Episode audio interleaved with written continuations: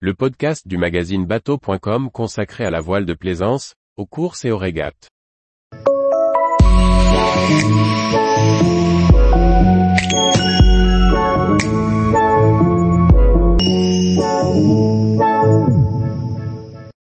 Le journal de bord de la course au large, les événements marquants de la semaine du 24 mars. Par Chloé Tortera.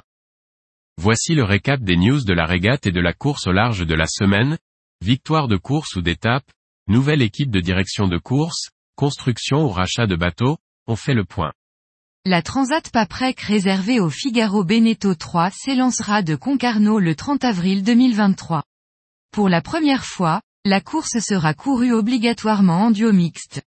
Les vainqueurs ne seront pour autant pas le premier duo femme-homme du Palmar, Karine Fauconnier et Lionel Lemonchois avaient déjà fait ce choix en 2000. Ils seront 12 binômes à viser Saint-Barthélemy, aux Antilles, parmi lesquels Martin Le Pape et Élodie Bonafou, Corentin Auro et Pauline Courtois, Loïs Béréard et Charlotte Yven ou encore Basile Bourgnon et Violette d'Orange.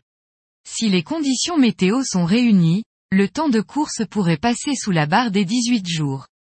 Pour la deuxième édition du défi atlantique, ce sont 13 classes 40 qui prendront part à la Transat en équipage. On trouvera des vainqueurs de la Transat Jacques Vabre, de la CIC Normandie Chanel, vainqueurs de la Mini Transat, de la Rock Caribbean 600.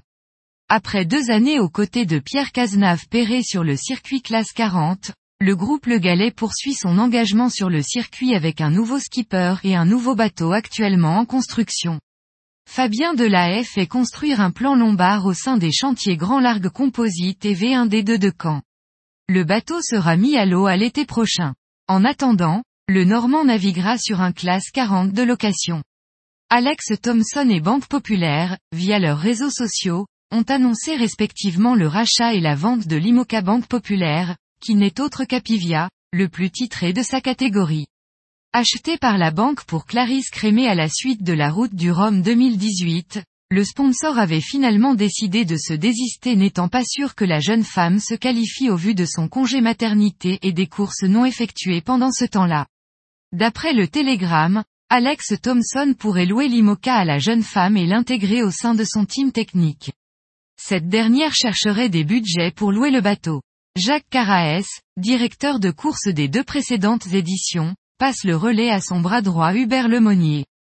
Premier adjoint de l'ancien directeur de course, Hubert Lemonnier s'est dirigé vers la direction de course en 2010 sur la Barcelona World Race puis le Vendée Globe 2012, 2016 et 2020, mais aussi sur d'autres courses en IMOCA. Les deux hommes seront accompagnés par Claire Renou, Pierre Hay et Yann Eliès. L'organisation a également dévoilé les 28 premiers candidats officiels de cette dixième édition, parmi lesquels Charlie Dalin, Massif, Jérémy Bayou, Charal, Kevin Escoffier, Olsim PRB, ou encore Justine Métro, Teamwork.net. Cette édition signera aussi le retour du roi Jean, tout commence en Finistère, Armor Luxe. Tous devront confirmer leur inscription avant le 2 octobre 2023 et effectuer un parcours de qualification. L'avant-dernière étape avant la finale des Sails GP se déroulait en Nouvelle-Zélande à Christchurch. Au terme d'un coude à coude avec la Nouvelle-Zélande, favori jouant à domicile, c'est finalement la jeune équipe canadienne qui l'a emporté. La finale a été déterminante et a permis à l'équipage de décrocher sa première victoire sur le circuit.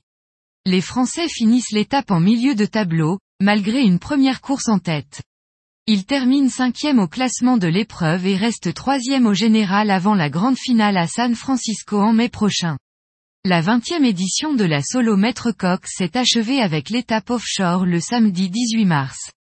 Décrit par les leaders comme sauvage, avec de grosses conditions de mer et de vent, elle a forcément été mieux négociée par les habitués. Ainsi, Corentin Auro sur Mutuelle Bleu, troisième du parcours côtier de la course a terminé cette seconde épreuve en première position. Il décroche ainsi la victoire au classement général, mais aussi sa première victoire en Figaro Beneteau 3. Alexis Loison, Groupe Réel et Elodie Bonafou, Keguiner, La Vie en Rose, complètent le podium. Tous les jours, retrouvez l'actualité nautique sur le site bateau.com. Et n'oubliez pas de laisser 5 étoiles sur votre logiciel de podcast.